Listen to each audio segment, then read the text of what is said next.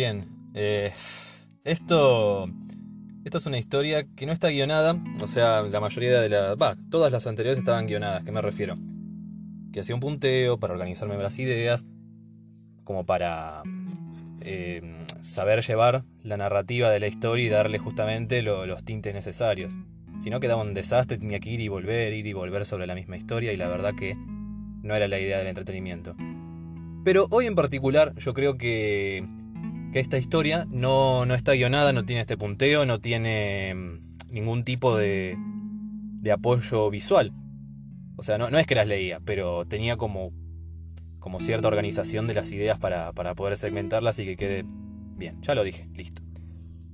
Esta historia comienza, si mal no me equivoco, en el 2016, mal no me equivoco, no, más, más adelante, más adelante, 2018. 2018, me equivoqué, perdón. Suele pasar. Transcurría una noche normal. Teníamos un, yo estaba en un grupo de amigos. Éramos bastantes, creo que esa noche éramos como ocho. Y habíamos organizado ir a, una fiesta que se llama Tokyo Stream. Muchos de ustedes la conocen seguro, o sea, no, no se hagan que no. Todos tenemos un pasado freak. ¿Qué era lo peculiar? Bueno, que se hacía en el barrio del Abasto y que nosotros organizamos para, comprar éxtasis. O sea, ir de, de, pasti, básicamente, a una fiesta otaku donde te pasan openings y música oriental en su mayoría, ¿no? Porque una cumbia no se te cae ni, ni loco. Bueno, fuimos a este lugar, entramos ahí, todo muy Comic Con, digamos, o sea, algo por ahí un poco más popular que una Comic Con pero va por ese lado más o menos. Bueno, entramos, tomamos la pasti, empezó a pegar, nos pusimos a jugar al Guitar Hero, hicimos un montón de giladas ahí adentro hasta que en un momento nos empezamos a rescatar de secuencias medio feas que había. Nos empezamos a rescatar un poco tarde, tipo 4 de la mañana, cuando ya estábamos con el corazón un poco más en la mano. Estas secuencias feas básicamente eran los patobas eh, acosando a, los menores de edad, las menores de edad que había ahí en el lugar. Y esto como que nos la bajó a todos, entre otras cosas también como que ya estaba tornándose medio monótono y medio podrido el ambiente porque se habían peleado un par de veces adentro. En fin, nos fuimos con la promesa de, de poder ir a un lugar, a otro lugar a, como a terminar la noche, ¿no? Este lugar, bueno, era la casa del novio de una amiga mía en ese momento, que sigue siendo amiga mía, pero bueno, no va al caso. En el camino, bueno, teníamos que hacer unas 20 cuadras, por ahí menos, quizás más o menos 20 cuadras para, ser exactos. Todo esto, bueno, vuelvo a repetir, pasa en el barrio del Abasto. En el camino encontramos un, auto con la, con la ventanilla rota y vimos justo la reacción del dueño del auto al ver la ventana rota y que le habían robado una guitarra que según él salía a 60 mil pesos en el 2018, para que te des una idea. Después de, este suceso seguimos camino, estamos por la avenida Corrientes y de un momento a otro se nos cruza una banda como de 20 personas aproximadamente. 18, 15 a 20 personas, más o menos. Entre esas 15 a 20 personas había un grupo como de 10 mujeres y otros 15 chabones, más o menos. El tema es que yo me doy vuelta en el estado que estaba, una especie de embriagadez atemporal, y veo a, de, mi, grupo de ocho amigos, dos completamente en el piso. Yo me doy vuelta y veo cómo empiezan a lloverme dedos a la cara, básicamente, por parte de, un grupo... Eran peruanos. En fin, a ver, eran peruanos, o sea, no, no, no creo que haya nada de malo con eso. El tema es que primero peleó con uno, después se sumaron otro. Hasta en un momento eran cinco peruanos que me estaban cagando a palos y yo apenas pudiendo devolver algún que otro golpe. El resultado, bueno, cayó la policía. Muchos de mis amigos, salvo los que estaban en el piso, se fueron todos corriendo. Esto trajo a la policía, que la policía nos quiso pegar a nosotros que estábamos en el piso un poco más. Y los otros salieron corriendo. Fuimos a una comisaría. Esta gente que, se fueron corriendo como ratas cuando llegó la policía, pudieron agarrar a uno o dos. Eh, no pasó nada básicamente con eso más que la autoestima por el suelo como me había quedado, porque yo practicaba artes marciales eh, y, tener que lidiar con una situación así en la cual vos pensabas de que podría llegar a, a salir airioso, victorioso y que te pase esto es, es como, como un golpe a la autoestima, digamos. A partir de ahí creo que todo fue para abajo. Y mm, después voy al final. Bueno, es un poco metafísico, digamos. Después de, todo esto, yo voy a mi casa. Posteriormente de, todos estos sucesos se me empezó a hinchar la cara. Tuve que avisar en el trabajo que, no, iba a poder asistir por, bueno, por tener la cara completamente hinchada y, llena de moretones, ¿no? Eh, claramente después de, esto fue un antes y un después en mi vida porque ahí empecé como a, empezar a ver las cosas con, otra visión. Principalmente una, una de las partes que, más me interesa hacer énfasis es en la pésima atención médica que, recibí por parte de, la medicina privada. Así que mucha gente que defiende la medicina privada creo que con esto no les va a gustar ni medio. Y voy a dar nombre y apellido de las clínicas a las que fui porque realmente eh, por lo menos en provincia, una porquería. Fui como primera opción a la que me quedaba más cerca, yo en ese momento vivía en Adrogué, en una casa en Adrogué. Fui a la clínica IMA, que muchos la conocen. En la clínica IMA me hicieron una radiografía de cráneo.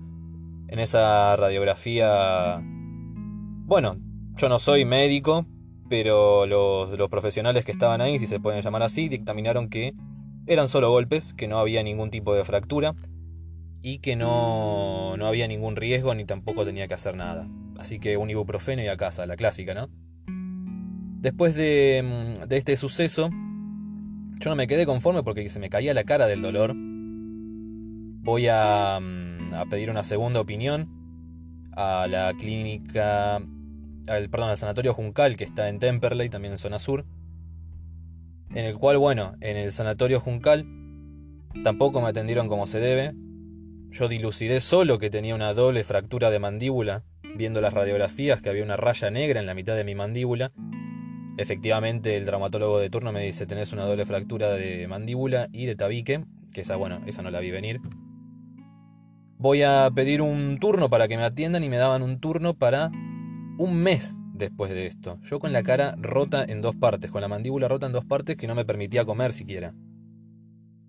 El quilombo que hice en esa clínica fue increíble. O sea, yo te digo, vos no me querés, le digo a la, que me atendió, puede ser un turno para tal porque me pasa esto. Sí, hasta dentro de un mes. ¿Cómo dentro de un mes? ¿No me puede dar un sobreturno? No, no puedo. ¿Pero por qué no me puedes dar un sobreturno? Bueno, discusiones con esta clínica. Yo agarré y me fui pateando todo lo que tenía en el camino. Nadie, ninguno, ninguno se atrevió a preguntarme cómo estás o si precisas algo. Nada, jamás. Así como estaba, Crucé la calle, me tomé el colectivo 160, que hace un recorrido larguísimo, el que lo conoce y de zona sur sabe.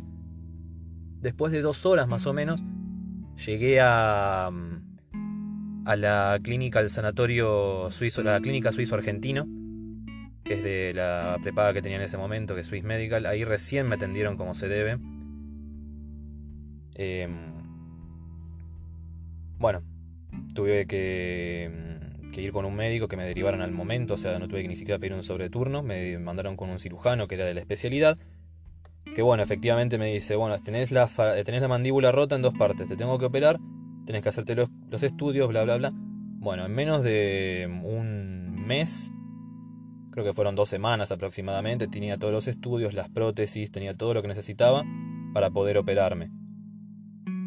Bueno, entro al quirófano con con, bueno, con todo el miedo de, lo que podría llegar a pasar. Y en este, en este quirófano, que era increíblemente frío, una, operación que, bueno, me acompañaron algunos familiares, mi novia también. Yo tuve, tuve un sueño en estado de anestesia, que bueno, esto viene a colación el título de, de, este, de este relato, digamos, anecdótico. En este sueño yo me traslado enfrente de donde me operaron, a una plaza que jamás fui en mi vida, que tampoco vi, pero cuando...